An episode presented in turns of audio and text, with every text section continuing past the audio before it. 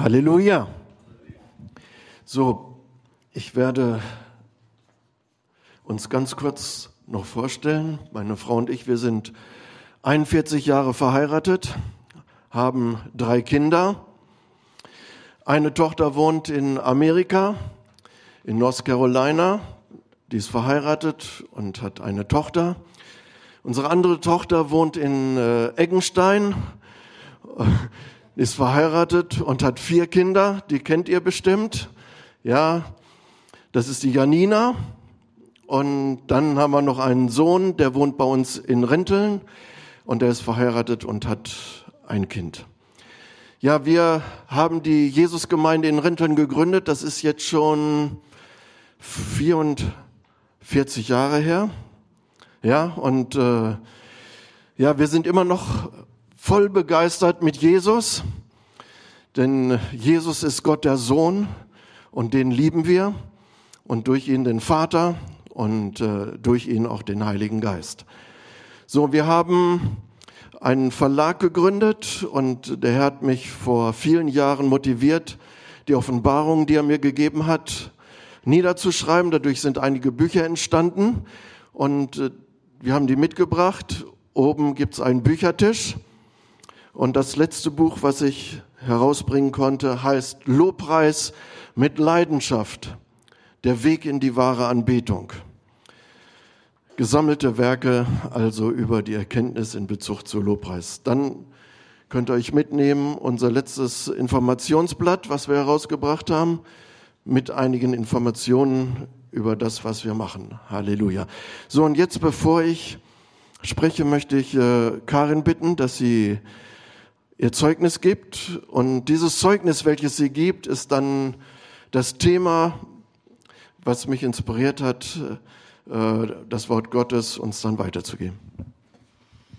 Ja, ich bin aufgewachsen in einem christlichen Elternhaus und habe eigentlich Jesus geliebt von jeher. Und mit 17 habe ich meinen Mann kennengelernt und ja, der Heilige Geist sprach schon gleich zu Bernd, dass er eine Gemeinde gründen soll. Und wir, ja, wir haben eigentlich alles durch den Heiligen Geist gelernt und wir hatten, wir haben keine Bibelschule gehabt. Und eines Tages hat er uns mit Propheten zusammengebracht und dann, ähm, ja, haben wir prophetische Konferenzen gehabt, haben Lobpreiskonferenzen und äh, Jugendkonferenzen gehabt und auf der Höhe von allem, da, also zuletzt hatten wir in Kleinrinteln, das ist am, im Wesergebirge, hatten wir so an die 500 Leute, 800 und auf der Konferenz, ne, nicht im Gottesdienst, sondern auf der Konferenz. Und das war so wirklich ein Höhepunkt in Kleinrinteln. Und in der Zeit kurz danach, da fing es an, da kam so ein Einbruch in unsere Gemeinde. Der erste Lobpreisleiter verließ uns, der zweite Lobpreisleiter verließ uns. Und dann musste ich ins Wasser springen, dann musste ich einfach Lobpreis machen und ähm, ja. Und dann habe ich so Gott gesucht und wir waren dann im Urlaub und äh, habe dann ein Buch gelesen von Mike Bickel und das war schon immer auf meinem Herzen. Also ich bin schon, solange ich denken kann, liebe ich Jesus, preise ich Jesus, bete ihn an. Und das war einfach so schon immer auf meinem Herzen Gebetshaus und Anbetung. Und dann habe ich, an, habe ich gesagt zu Bernd, wir müssen unbedingt Gott suchen und es geht nicht anders. Wir brauchen unbedingt 24 Stunden Gebet. Also irgendwas stimmt nicht. Die Leute gehen einfach, unsere Leiter fangen an wegzugehen. Wir müssen Gott suchen. Und dann sind wir aus dem Urlaub zurück und dann habe ich ein 24-Stunden-Gebet und Lobpreis angesetzt und es war dann morgens war ich da und habe Gott angebetet und die Gegenwart Gottes war so stark da. Meine Freundin, die hatte gerade eine Diagnose bekommen, Polyarthritis, und der Arzt sagte zu ihr, dass sie in ein, zwei Jahren im Rollstuhl sitzt und sie ist eine prophetische Tänzerin, eine Kriegerin. Und da war eine ganz starke Salbung und ich merkte, wow, ich merkte, der Geist Gottes ist so stark da und ich sagte zu Uschi, Uschi, du wirst nie im Rollstuhl sitzen sondern der Heilige Geist ist so stark da. Ich denke, heute wird noch ein Toter auferstehen. Und äh, meine Freundin sitzt, hat nie im Rollstuhl gesessen und sie tanzt immer noch. Halleluja. ähm, und ich bin dann nach Hause gefahren und wollte am Abend wieder da sein, so in die Nacht hinein beten. Und ich bekam nachmittags wahnsinnige Kopfschmerzen. Mein Mann war auf einer Intermissionssitzung in Hannover, meine Kinder waren außer Haus. Und plötzlich fiel ich in ein Koma. Und ich war sofort im Himmel. Es war wunderschön. und ähm, es war so wie auf, ja, es war eine wunderschöne Wiese mit wunderschönen Blumen. Und diese Farben, die waren so kräftig, das kann man gar nicht, das war halt himmlisch. Man kann ihn nicht beschreiben, das war halt himmlisch. Und dann war eine wunderbare Musik und Engel überall. Und ein wunderbarer Fluss und ah, ich, ich liebte diese Musik und wollte gerade in diesen Lobpreis der Engel einsteigen, wollte mit ihnen tanzen. Und da kommt eine Stimme, die sagte, Karin, du kannst nicht hier bleiben. Du musst zurück auf die Erde. Das war Jesus. Er sagte, deine Berufung ist noch nicht vollendet. Ich habe dich als eine Kriegerin ausgebildet und du musst zurück zur Erde. Aber sag meiner Gemeinde, dass es ganz wichtig ist, ich habe ihnen eine Waffe gegeben und sie sollen diese Waffe gebrauchen.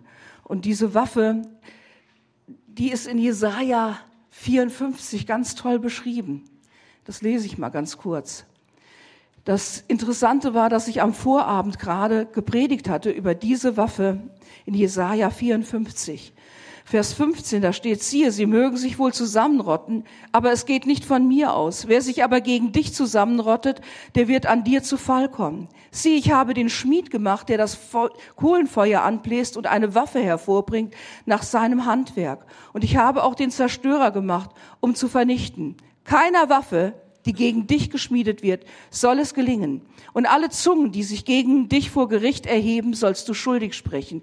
Das ist das Erbteil der Knechte des Herrn und ihre Gerechtigkeit, die ihnen von mir zuteil wird.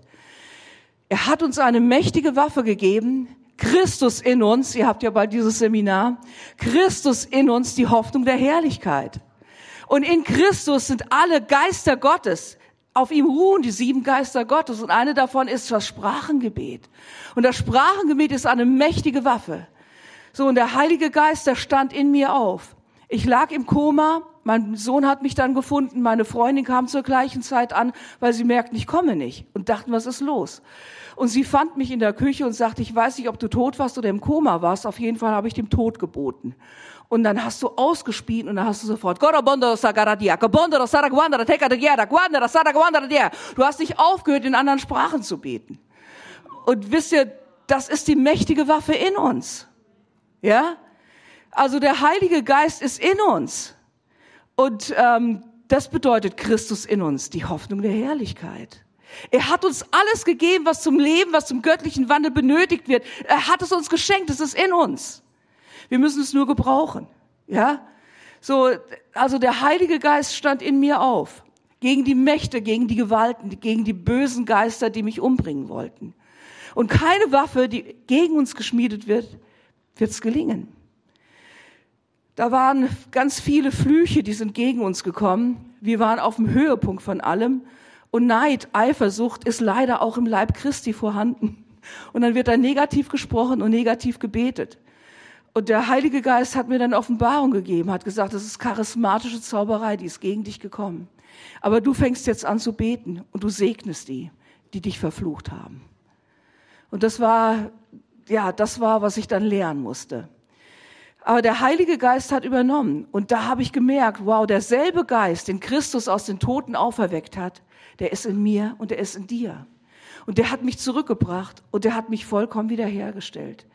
Ich war dann ich war im Krankenhaus aufgewacht und wusste gar nicht, warum ich da bin. Weil ich habe das Erlebnis im Himmel gehabt und wachte dann im Krankenhaus auf.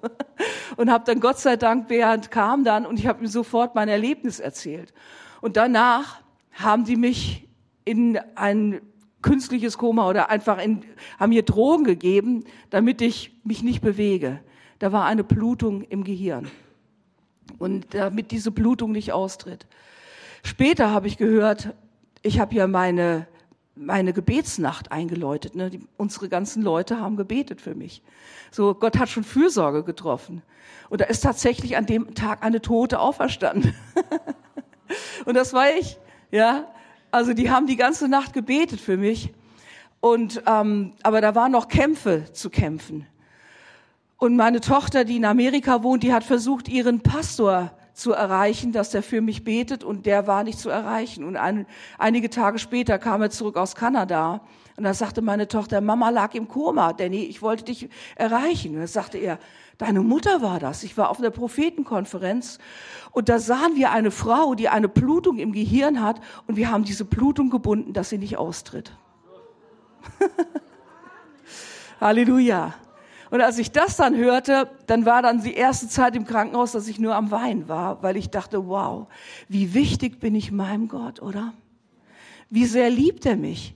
Ja, die Haare auf unserem Haupt sind gezählt. Tatsächlich. Er liebt uns, er kennt uns beim Namen. Er liebt uns. Und er ist, ich war so wichtig, dass er bis ans Ende der Erde Leute zusammengezogen hat, die gerade offen waren, die gehört haben, für mich zu beten. Und dafür bin ich sehr, sehr dankbar. Okay, jetzt übergebe ich Bernd.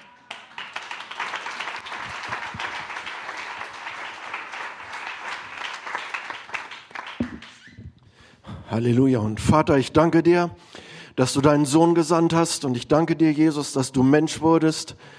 Ja, dass dein Blut uns reinigt und heiligt. Und ich danke dir, ja, dass du den Heiligen Geist gesandt hast. Und ich benötige dich, Heiliger Geist. Ich benötige, dass du mir gibst, was ich sagen sollst, dass du mir hilfst zu nehmen, was ich sagen soll. Und ich danke dir, du selbst bist im Wort Gottes und du kommst durch das Wort Gottes und äh, wir wollen dein Wort, Jesus, empfangen, wollen es in unserem Herzen haben, wir wollen, dass es dort aufgeht und bewirkt, wozu es gesandt worden ist. Zur Verherrlichung Jesu Christi und zur Ehre des Vaters. Amen. So, mich hat das ganz fertig gemacht, dass Karin das passiert war. Ich kam in der Nacht äh, in das Krankenhaus und Karin erzählt mir, was sie erlebt hat. Ja, ihr ging es äh, vom Geist her sehr gut, aber mir ging es sehr schlecht, denn die Ärzte haben gesagt, dass da eine, ein Bluterguss im Gehirn ist und es kann sein, dass die Gefäße platzen und dann bekommt sie, äh, dann muss sie sofort operiert werden und es kann sein, dass sie einen Gehirnschlag bekommt und dann ist sie tot. Und mit dieser Vision bin ich nach Hause gefahren. Gehirnschlag und dann tot. Und dann war ich zu Hause und ich wusste nicht äh, neben Gebet, was ich tun sollte, ob ich mit dem Kopf gegen die Wand rennen sollte, ob ich äh, Kopfstand machen sollte oder auf, mich auf den Boden werfen sollte und mit den Fäusten auf den Boden trommeln sollte. Äh, ich war fix und fertig. Ich wollte sie ja nicht verlieren. Aber so im Nachhinein, äh, als Karin das sagte, dass es ihr im Himmel so gut ging, da brachte sie mir die Stimmung gegenüber, ich wäre nicht zurückgekommen. Da war es so schön. Die hätte mich einfach hier auf Erden alleine gelassen. Hat mich doch ein bisschen schockiert, ne? Aber, aber, aber dort oben im Himmel, ja, da ist es wirklich super gut. Und äh, wenn man wenn man äh, dort ist, man möchte nicht zurück. Aber Jesus hat ihr gesagt, du musst zurück dein Auftrag ist noch nicht erfüllt. Ich äh, habe dich für etwas Bestimmtes vorbereitet und das sollst du noch erfüllen. Gut. Ich sah plötzlich, als ich wieder zu Hause war, eine wunderbare Beerdigung. Der Sarg wurde vorweggetragen und äh, hinter dem Sarg her vielleicht 200 Menschen. Ja, das, das hat nicht jeder, dass so viel zur Beerdigung, so viele Menschen zur Beerdigung kommen. Aber der Heilige Geist sagte, Bernd, schau weg, betrachte nicht die Beerdigung, sondern betrachte, was ich dir zeige. Und er zeigte mir, dass ich mit meiner Frau wieder Gemeinschaft hatte, dass wir zusammen aßen, dass sie in der Gemeinde Lobpreis leitete, dass sie predigte. Und der Heilige Geist sagte, betrachte das. Und ich sah es. Ich sah es für einen Moment. Und dann kam wieder die Beerdigung mir vor Augen. Und der Heilige Geist sagte wieder, betrachte nicht die Beerdigung, sondern das, was ich dir gezeigt habe. Und das ging eine Zeit lang so hin und her. Einmal sah ich, was der Heilige Geist mir zeigte, ein andermal sah ich die Beerdigung und somit das, was der Teufel mir zeigte. Einmal glaubte ich und einmal glaubte ich nicht. Ich war wie eine Meereswoge, die hin und her geworfen wird und äh, war, ich war in Zweifel. Ja, einmal konnte ich glauben, was Gott mir sagte, und einmal glaubte ich, was der Teufel mir zeigte. So, und dann bekam ich Psalm 23 noch vor Augen. Äh, und ob ich schon wanderte durchs finstere Tal, Ich fürchte kein Unglück, denn du bist bei mir, dein Stecken und dein Stab trösten mich. Und mir kam in Erinnerung, dass es ja durch das Tal des Todes hindurchgeht. Ja, dass, dass man da äh, keinen Urlaub macht oder dass man da nicht ansässig wird, sondern dass es da hindurchgeht. Und äh, die Bibel sagt, Mann und Frau sind ein Fleisch und in Christus sind sie zusätzlich noch ein Geist. Und wo Karin da durchging, da ging auch ich durch. Und der Geist Gottes half mir und ich wurde ruhiger und ich, ich war im Glauben und konnte meinen Anker festmachen im Glauben und dann schlief ich ein und am anderen Morgen wachte ich auf. Sofort äh, habe ich im Krankenhaus angerufen, um nachzufragen, wie es meiner Frau geht. Und die sagt mir, es ist stabil. Das ist eigentlich ein gutes Zeichen. Und äh, das hat mich enorm beruhigt. Und der Teufel sagte, okay, okay, deine Frau wird nicht sterben, aber sie wird operiert werden müssen. Und dann bekam ich eine schreckliche Vision. Ja, dann zeigte mir der Teufel, was das bedeutet. Ich will das jetzt nicht uns vor unserem inneren Auge äh, erscheinen lassen. Aber der Heilige Geist sagte, betrachte nicht, was der Teufel dir zeigt. Schau das, schau das, was ich dir zeige. Deine Frau wird nicht operiert werden. Siehst du, dass sie ihre Haare behält? Siehst du, dass und so weiter, ja, dass ihr nichts geschieht. Und dann konnte ich das sehen. Und äh, in Bezug zu Psalm 91 wurde ich auch diesbezüglich dann fest in meinem Herzen und konnte glauben, was der Heilige Geist mir zeigte.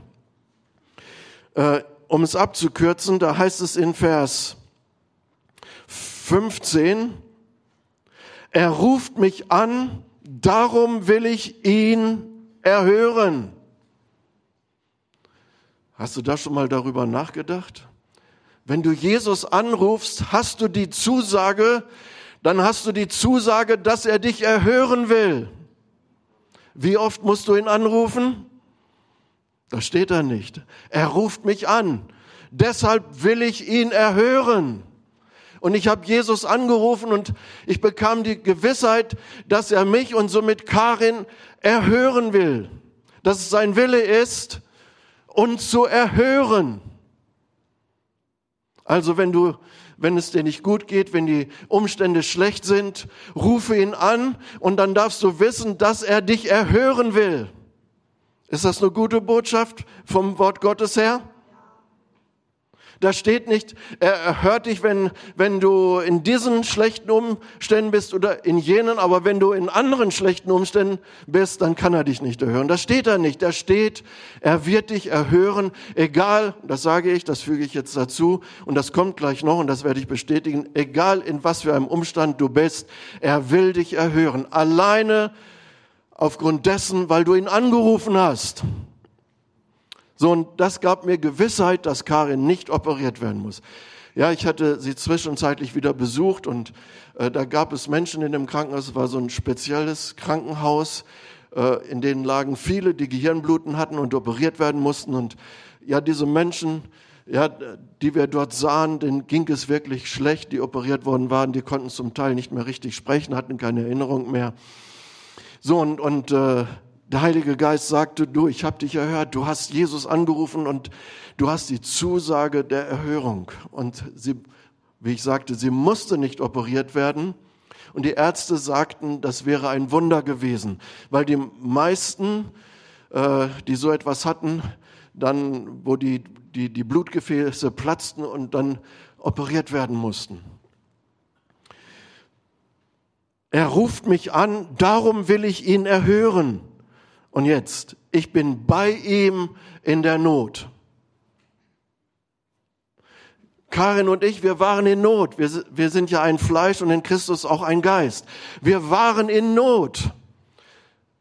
Ich empfand wahrscheinlich die Not noch viel schlimmer als Karin im Krankenhaus, weil Jesus hat ihr ge gesagt, du musst zurück und du hast noch deine Berufung zu erfüllen. Das hat sie mir auch alles gesagt. Ja, und im Grunde hätte mir das ja alles schon Trost spenden müssen. Ich habe wahrscheinlich nicht richtig zugehört, aber das war auch gut so, weil in diesem Ganzen habe ich die Botschaft bekommen, die ich euch heute mitteile. Wir waren in Not und der Herr war mit uns in dieser Not. Und wir gehören Jesus. Also war Jesus auch in derselben Not, in der wir uns befanden. Könnt ihr das sehen? Ich sag mal, meine Kinder gehören mir, gehören natürlich Gott, ja. Aber wenn die in Not sind, dann empfinde ich das, dass das meine Not ist, oder? Und wir sind Gottes Kinder und somit war unsere Not auch seine Not. Und was denkt ihr? Kann er sich aus der Not heraushelfen? Ja? Halleluja. Ich bin bei dir in der Not, hat er zugesagt. Da steht nicht, ich bin bei dir, wenn du in großer Not bist, oder ich bin bei dir, wenn du in einer mittelgroßen Not bist, oder wenn du in einer kleinen Not bist.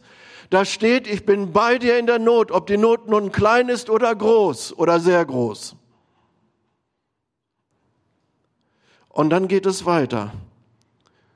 Ich bin bei ihm in der Not, ich will ihn herausreißen aus der Not. Da ist die Zusage, er will dich herausreißen aus der Not. Und indem er das macht, befreit er sich selber aus der Not. Und dann zu Ehren bringen. Was heißt das? Im griechischen Doxa Ehre, Herrlichkeit, Gewicht, Ansehen. Er möchte dich zu Ehren bringen. Er möchte, dass dein Leben mehr in der Herrlichkeit Gottes erscheint, hervorkommt. Er möchte deinem Auftreten Gewicht geben, deinen Worten Gewicht geben. Er möchte dich zu Ansehen bringen. Also der Weg ist Not, anrufen, Erhörung, herausreißen aus der Not, zu Ehren bringen.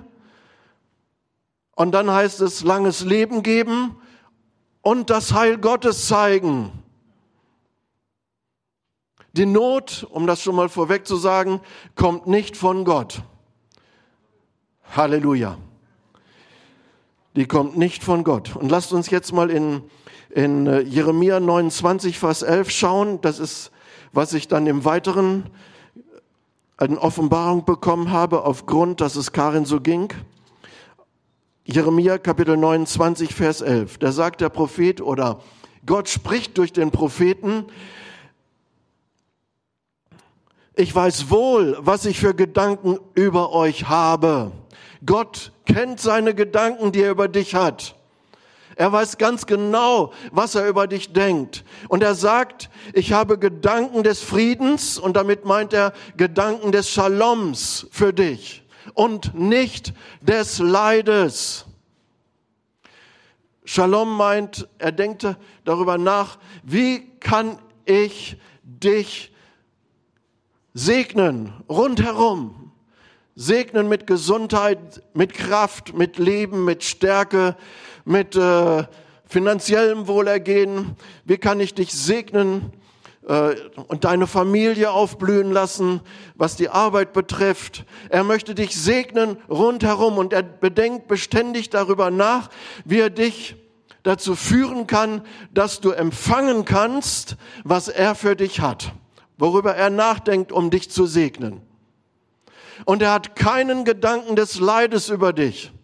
Er denkt nicht darüber nach, so wie kann ich ihm oder ihr Leid zufügen. Heute habe ich Karin gesegnet, heute habe ich ihr Shalom gegeben und jetzt denke ich mal darüber nach, wie ich ihr in Zukunft Leid zufügen kann. Denkt Gott so? Er sagt es hier, ich habe nur Gedanken des Shaloms für dich und nicht des Leides. Also führt er auch nicht in die Not, in einen leidvollen Zustand. Das macht er nicht. Und dann sagt er am Ende dieses Verses, das sagen die meisten Übersetzungen, dass ich euch gebe Zukunft und Hoffnung. Aber meine Luther-Übersetzung sagt, ich, äh, ihr, werdet ihr werdet das Ende bekommen, worauf ihr wartet. Wenn du in einem leidvollen Zustand bist, auf welches Ende wartest du? Auf das Happy End, dass der Herr dich da herausreißt und dass es dir wieder gut geht und du zu Ehren gebracht wirst und langes Leben hast und äh, dass Gott dir sein Heil zeigt oder wartest du auf das Ende, dass du immer, dass es dir immer schlechter geht und letztendlich vielleicht sogar stirbst? Auf welches Ende wartest du in deinem leidvollen Zustand? Auf die Gnade, natürlich. Ja, also ich habe ja eingangs gesagt, der Teufel zeigte mir die Beerdigung und Gott sagte, dass ich, das, dass ich äh, die Beerdigung nicht schauen sollte. Ich sollte nicht auf das Ende in dieser Situation äh, warten, welche Beerdigung und somit Tod heißt, sondern er zeigte mir, dass ich wieder Gemeinschaft haben werde mit Karin und dass sie predigen wird und wieder Lobpreis leitet und so weiter. Und das sollte ich schauen und auf dieses Ende sollte ich warten, auf dieses Happy End. Sie starb nicht, sie wurde auch nicht operiert, der Herr hat sie geheilt. Halleluja. Danke, Jesus. So, wir lernen aus Jeremia 29, Vers 11, Gott ist nur gut. In 1. Äh, Johannes Kapitel 1 heißt es in einem Vers, Gott ist Licht und in ihm ist keine Finsternis. In ihm ist keine Finsternis. Das meint, er ist nur gut. Er ist nur Licht. In ihm ist keine Finsternis. Wir leben in der Welt von Gut und Böse.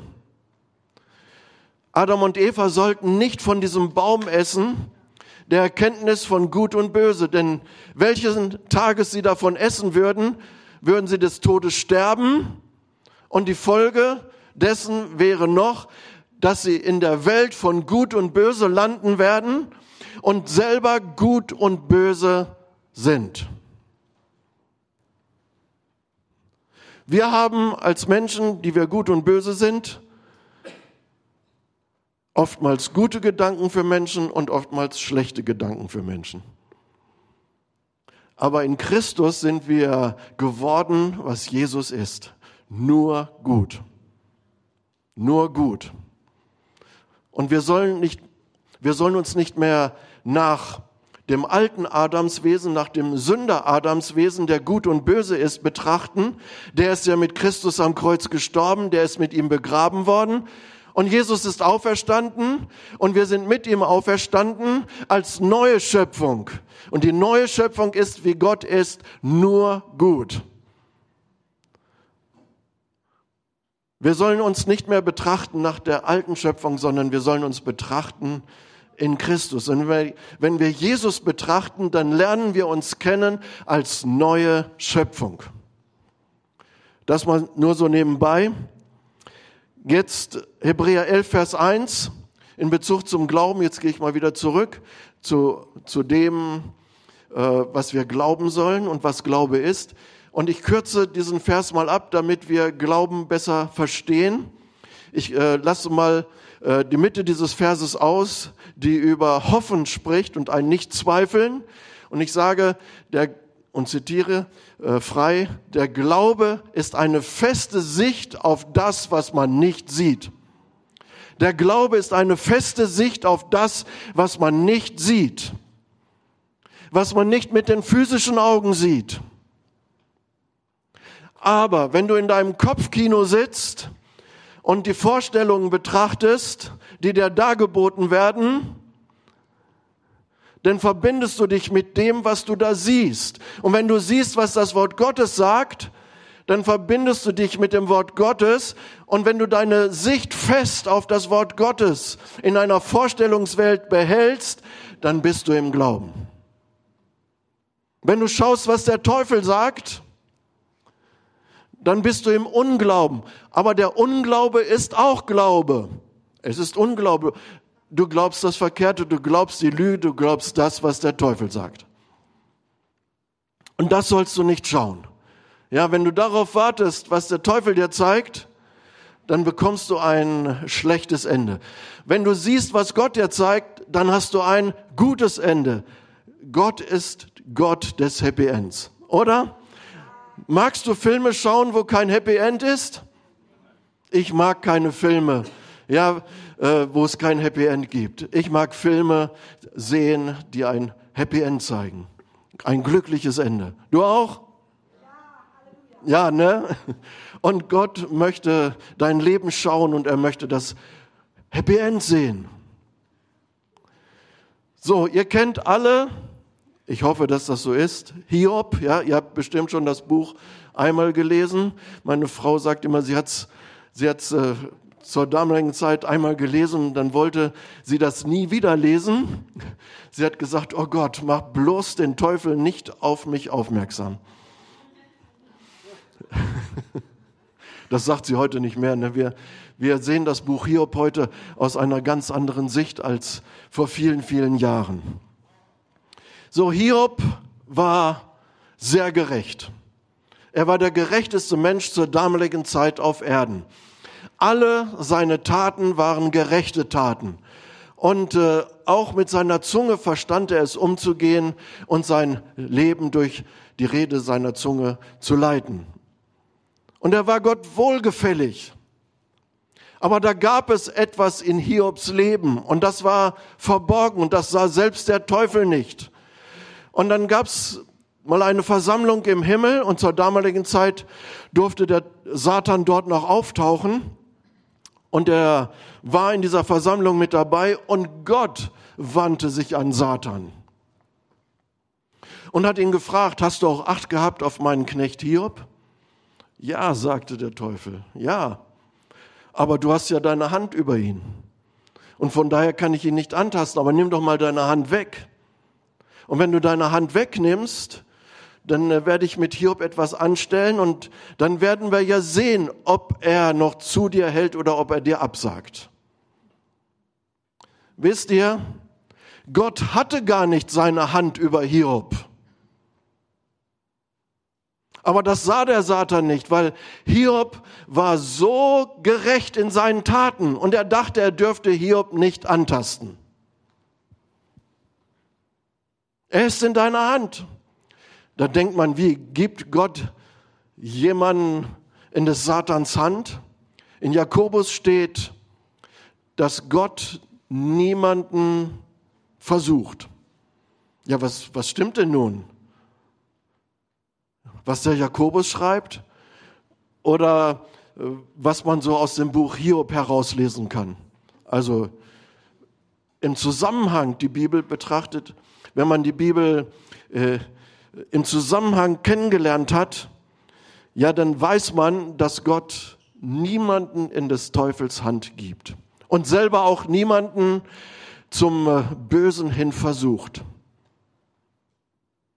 Bewahre mich vor der Versuchung und, und erlöse mich aus dem Bösen.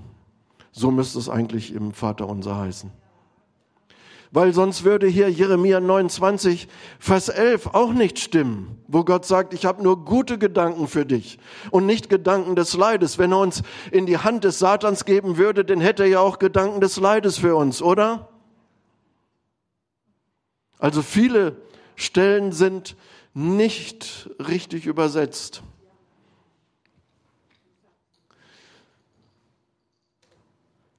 Und Gott sagte, als dem Satan die Augen geöffnet waren, taste sein Leben nicht an. Und dann geschahen diese Unglücke. Seine Kinder wurden getötet, äh, sein Besitz wurde geraubt, viel Zerstörung und er selber wurde auch noch krank, um es kurz zu machen. Und Hiob tätigte dann einige Aussagen, die mir sagen, dass er ein verkehrtes Gottesbild hatte und dass sein verkehrtes Gottesbild im Grunde äh, der Grund war, warum der Teufel ihn antasten konnte. Er war in seinen Taten gerecht, aber er hat ein verkehrtes Bild über Gott. Er dachte, Gott wäre gut und Gott wäre böse. Er lebte in der Welt von Gut und Böse. Und er selber war auch ein Sünder und ein Sünder ist gut und böse. Er war ja auch Nachfahre von Adam und Eva, die von diesem Baum gegessen hatten. und in die Welt von Gut und Böse kam. Die Welt um uns herum ist Gut und Böse. Ist, äh, da ist Sonnenschein, da ist Regen, da ist Schwarz, da ist Weiß. Da gibt es äh, gute Pflanzen, äh, die äh, zur Heilung dienen. Da gibt es Giftpflanzen, die töten. Da gibt es Giftpflanzen, äh, die auch einen gewissen Anteil von Gutem haben. Und wenn man diesen Anteil aus diesen Giftpflanzen heraus äh, filtert, ja, dann dient das zum Guten, aber im Großen und Ganzen sind diese Pflanzen zum Tode hin. Ja, und wir sind von Geburt aus, wie ich sagte, auch gut und böse. Die einen sind mehr gut und die anderen sind weniger gut. Die einen sind mehr böse und, und die anderen sind weniger böse. Und Hiob war weniger böse. Er war, in, ja, was sein äußeres Leben betrifft, ein guter, ein gerechter. Aber da in, in, in seinem Herzen im Verborgenen dachte er verkehrt über Gott. Er dachte, Gott wäre gut und böse. Er wäre so wie er. Und diese verkehrte Schau zeigt, dass in seinem Herzen Böses war. Sonst hätte er Gott als nur gut erkannt. Und nachdem das Unglück geschah, da sagte er, der Herr hat's gegeben, der Herr hat's genommen, der Name des Herrn sei gelobt. Nicht jedes Wort der Bibel ist Wort Gottes. Die Bibel lehrt uns und zeigt uns, wer Gott ist und vieles und das meiste in der Bibel, das Allermeiste in der Bibel ist Wort Gottes. Aber in der Bibel sprechen auch Menschen. Und das, was, was Hiob hier sagt, der hat's gegeben, der hat's genommen, das ist das Wort des Hiob aufgrund seiner verkehrten Gotteserkenntnis. Er dachte, Gott gibt und Gott nimmt wieder. Ja, er, er ist gut und er ist böse. Gott gibt das Leben und Gott nimmt das Leben. Ja, Gott gibt das Leben, aber der Lohn der Sünde ist der Tod. Ja, die Sünde nimmt das Leben und nicht Gott. Hallo, seid ihr noch da? Ja? Das ist wichtig zu wissen. Gott gibt gute Gabe, der Teufel versucht, die zu rauben. Johannes 10, Vers 10 sagt, der Dieb kommt, um zu stehlen, zu würgen und zu töten. Das ist der Weg. Wenn er gestohlen hat, Gesundheit gestohlen hat, wenn der Mensch schwach geworden ist, dann wirkt er, ja, und versucht zu töten. Jesus sagt im selben Vers, ich aber bin gekommen, um euch überfließendes, fortwährendes, ewiges Leben zu geben. Ich bin nicht gekommen, um euch zu bestehlen, um wegzunehmen. Ich bin gekommen, um zu geben. Ich bin der Geber. Geben ist seliger als nehmen. Ja, und wenn ihr mich wieder segnet, ich nehme es und ich freue mich, dass er mich segnet. Aber letztendlich kommt auch das, was ihr mir gebt, von mir. Ich bin der Geber. Also wichtig ist zu wissen, die Kinder sind gestorben, der Herr hat ihnen das Leben gegeben, aber äh, aufgrund der Sünde konnte der Teufel rauben. Er ist der Dieb. Nicht Gott hat es genommen. In Amerika haben wir immer so ein Lied gehört, da wurde dann gesungen, der Herr hat's gegeben, der Herr hat's genommen, gelobt und gepriesen sei der Herr.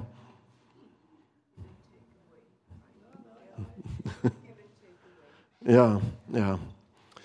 So. Und wisst ihr, ein weiterer Vers in Hiob Kapitel 2 sagt, Vers 10 in der Mitte, ein Vers als Frage, haben wir Gutes empfangen von Gott und sollten das Böse nicht auch annehmen? Haben wir Shalom empfangen und sollten wir das Leid von ihm nicht auch annehmen? Nein, nein. Gott gibt kein Leid. Ein, ein jeder kann nur geben, was er hat. Gott gibt keine Krankheit. Hat Gott Krankheit? Also kann er auch keine Krankheit geben. Der Teufel ist krank und der verteilt Krankheit.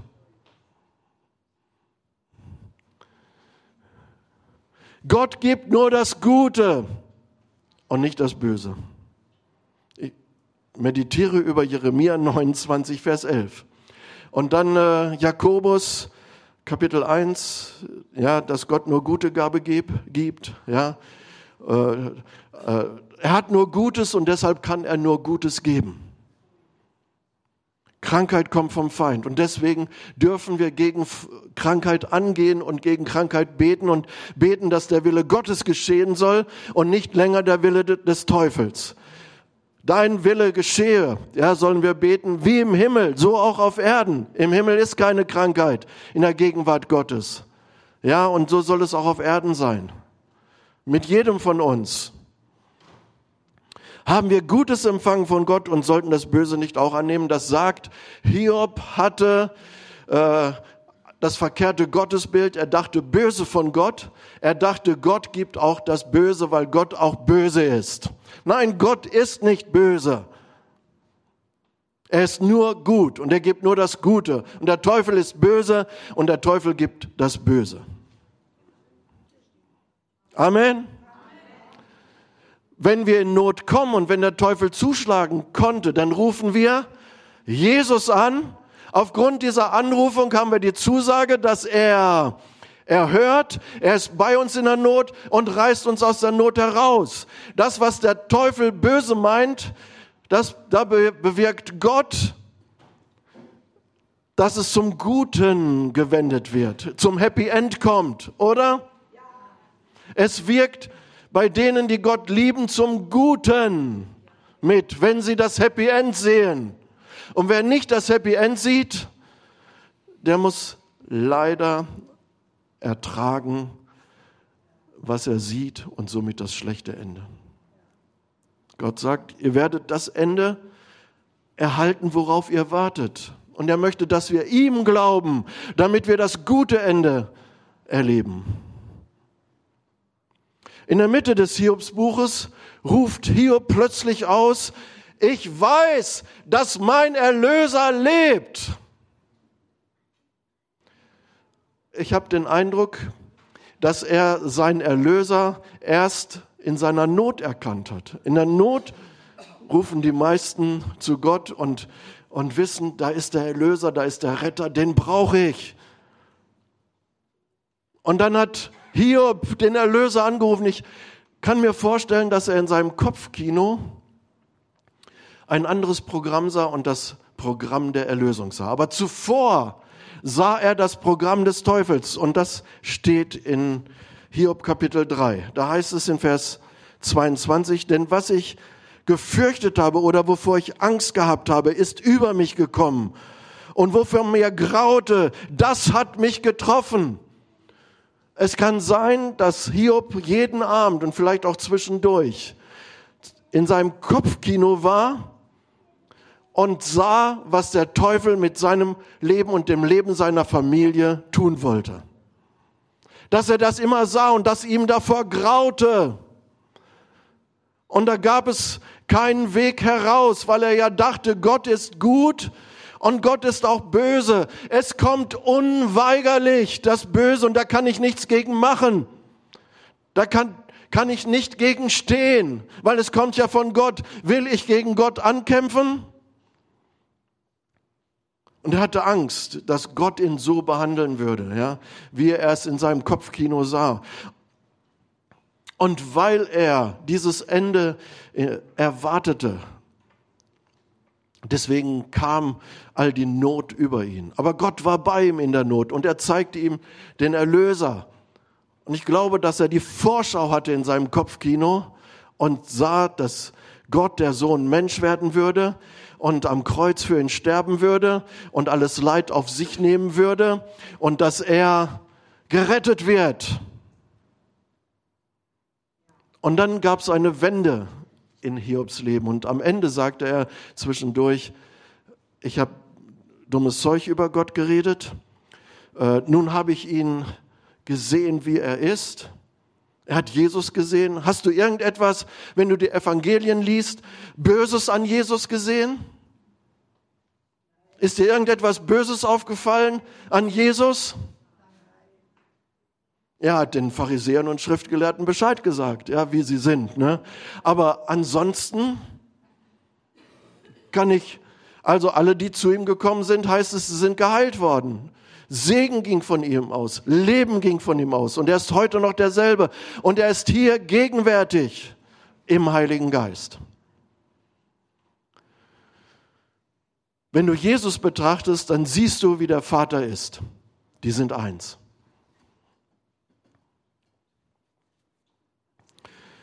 Und wisst ihr, Hiob ist aus der Not herausgeholt worden. Er wurde wieder gesund. Er bekam so viele Kinder, wie er vorher hatte. Die Töchter waren die schönsten im Lande und die intelligentesten. Ich muss nochmal nachlesen, was mit den Söhnen war. Aber das mit den Töchtern habe ich mir behalten. Und, und er bekam doppelt so viele Güter, wie er zuvor hatte. Und er lebte noch 135 Jahre. Ich glaube, er hat die Gnade Gottes erkannt, als er ausrief, ich weiß, dass mein Erlöser lebt und er war tiefenentspannt, er war relaxed und er sah nur noch das Gute, weil er den guten Gott sah, der nicht böse ist. Das ist eine gute Botschaft? Wir wollen doch alle relaxed sein und tiefenentspannt, oder? Ja, und von daher müssen wir Gott als nur gut sehen, so wie es uns die Bibel sagt.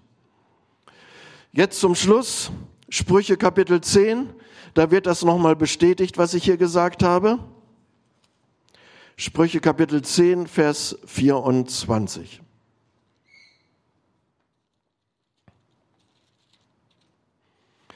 Da heißt es, was der Gottlose fürchtet oder wovor er Angst hat, das wird ihm begegnen. Und was die Gerechten begehren, wird ihnen gegeben. Du magst fragen, wie? War Hiob denn gottlos? Nicht ganz aber er schaute das Programm des Teufels und dachte, das wäre Gott, der ihm das zeigt. Wenn du das Programm des Teufels schaust, dann bist du los von dem Programm, welches Gott dir zeigen will. In dem Moment also, wenn du das verkehrte Programm schaust, auch du als Christ und Gläubiger, bist du in dem Moment von dem Programm Gottes los und somit gottlos.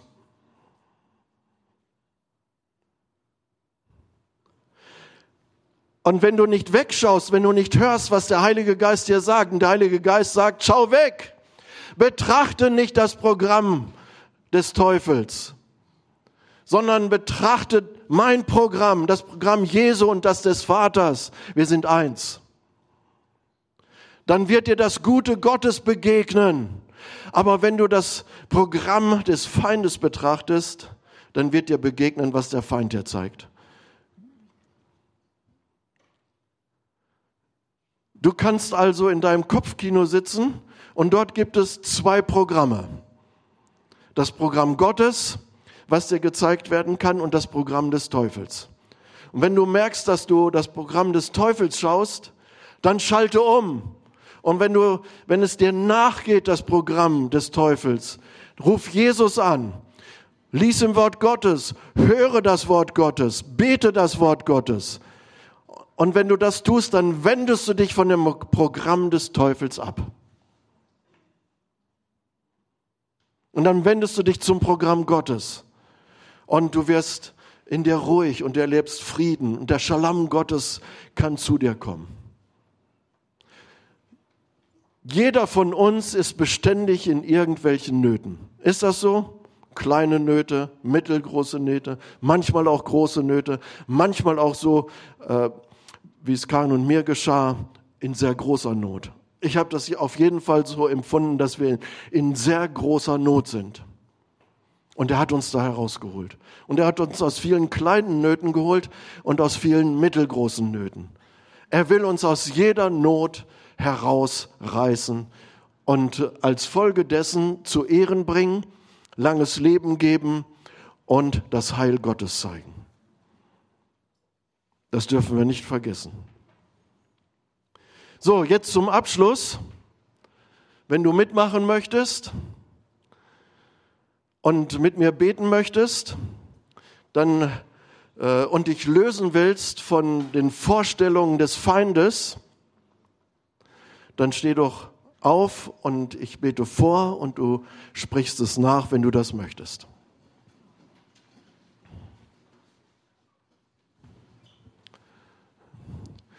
Vater im Himmel, Vater im Himmel, ich danke dir für Jesus. Ich danke dir für Jesus. Jesus, ich danke dir, du bist mein Erlöser. Jesus, ich danke dir, du bist mein Erlöser. Ich habe gesehen, dass du nur gut bist. Ich habe gesehen, dass du nur gut bist. Ich will dein Programm schauen. Ich will dein Programm schauen. Ich will glauben, was du sagst. Ich will glauben, was du sagst. Und ich löse mich von dem Programm des Teufels. Und ich löse mich von dem Programm des Teufels. Von all dem Bösen, von all dem Unglück, was ich gesehen habe. Von all dem Bösen, von all dem Unglück, was ich gesehen habe. Ich löse mich in Jesu Namen von den verkehrten Vorstellungen. Ich löse mich in Jesu Namen von den verkehrten Vorstellungen. Und ich wende mich zu Jesus. Und ich wende mich zu Jesus und seinem Shalom und seinem Shalom. Amen. Der Herr segne euch. Amen.